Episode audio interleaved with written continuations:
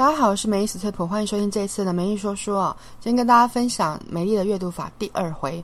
总之，先从目录开始。呃，为什么要从目录开始呢？呃，除了小说之外，每一本实用书、商业书，或是任何一本，即便你是塔罗牌的书，或者是说食谱书啊，目录都是这本书的脊椎骨。也就是说，你可以从这边看出这一本书的内容到底都在讲些什么呢？大概是哪些范围的呢？从先掌握这些部分呢，就可以掌握。你想要得到的东西，这本书里面有没有？那所以还有几个效果：一个是你可以马上掌握主要内容；第二个，你可以预先挑选你喜欢的主题；第三个，重点其实不是整本读完它哦；第四个，范例才是真正重点。呃，要不要读完一本书？这个我们之后再讲。我现在先跟你说为什么要看目录啊？我刚刚说目录是呃书的脊椎骨，是书的骨架。呃，除了小说之外，大多数的书只要先看目录就可以掌握七成的内容。所以呢，其实你不需要从头开始读。比如说小说好了，真正好看的小说，还有这个时候很对你胃口的小说，其实你只要随便翻开一页，任何一页，然后你开始随便读一行。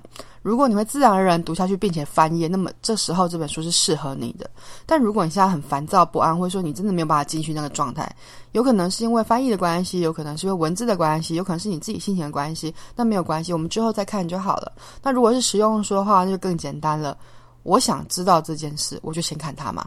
我们先满足自己这个这个疑问，对不对？好的小说，即便从中间切入，也能让读者进入故事中。那好的实用书或是一般的书，你也可以从目录当中很快的知道，说我想要的东西到底在哪里，跟它有没有我想要的东西。非小说类型的书呢，你可以透过目录去做第一层的筛选，也就是说，在看之前，你可以先决定我要花多少时间在这一本书上面。而且啊，一般来说，实用书会为了让大多数的读者都能够顺利看懂，同样的概念会用不同的范例去解释、去示范。所以有时候你会可能会发现说，诶，这不就是在讲同一件事吗？为什么要举这么多例子？那是因为每一个看书的人，他们的背景跟想法跟经历都不一样，所以他不见得看得懂你知道的那些词。比如说，如果你专业词汇知道的比较多，那你可能看一点就知道说他要讲什么了。可是如果你其实对这个毫无概念，你需要有人给你建立一套系统，告诉你说这个 A 是什么意思，B 是什么意思。一样的两个英文字缩写，它可能会完全不同的意思哦。所以呢，先看目录，从目录来决定，好不好？但如果如果你在看的时候感觉，哎，好像有点重复，哎。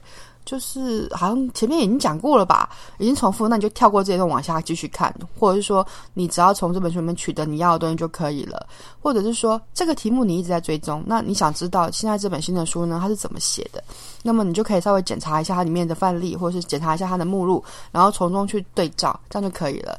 呃，就只要这么简单就好。如果你现在连看书的心情都没有的话，你就先随便翻一翻，看看它的目录。它的目录如果吸引你，那你可以把它放进待看书单。那它的目录如果觉得现在你觉得还好，那就先放着。就怕就算它很热门或者很畅销也没有关系哦，因为重点是你你要怎么看这本书，跟你想怎么看，好吧？这才这才是重点。好，呃，咱们下回见。